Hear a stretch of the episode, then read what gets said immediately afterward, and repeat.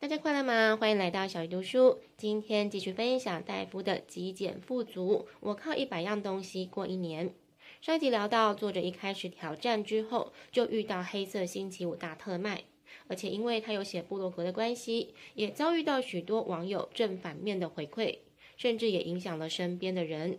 但这个挑战实行了半年之后，作者越来越能轻松得到他需要的东西，也越来越能轻松舍弃掉他不需要的东西，而且还可以把这应用在生活的其他方面。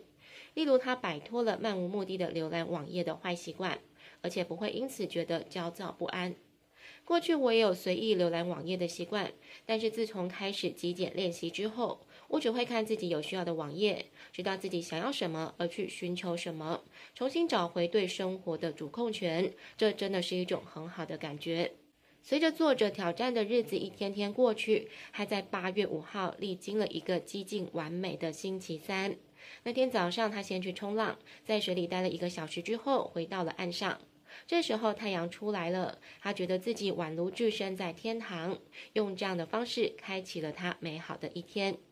那天的工作也开展得很顺利。中午他接到妻子的电话，晚上他的岳父母要带小孩去看马戏团，于是他们夫妻多了可以约会的时间。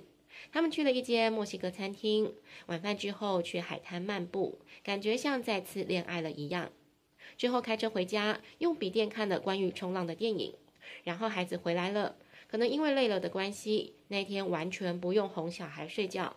而最后他们夫妻俩也进入梦乡，整个晚上睡得特别好。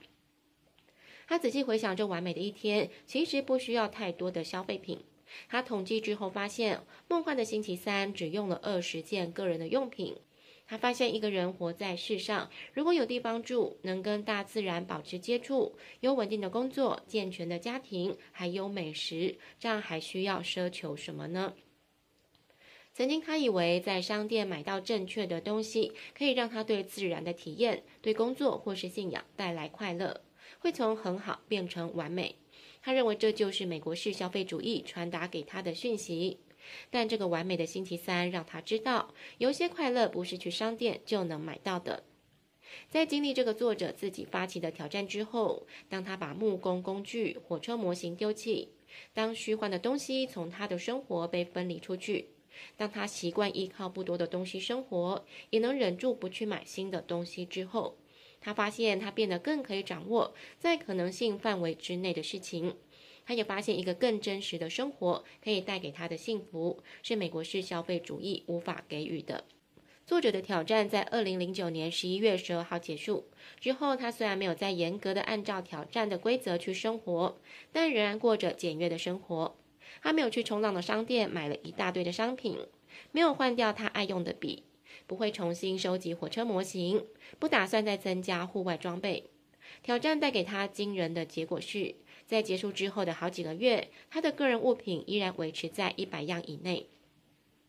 最后，作者提醒大家，如果你每天都被过多的物品困扰着，或许可以尝试看看这样的挑战。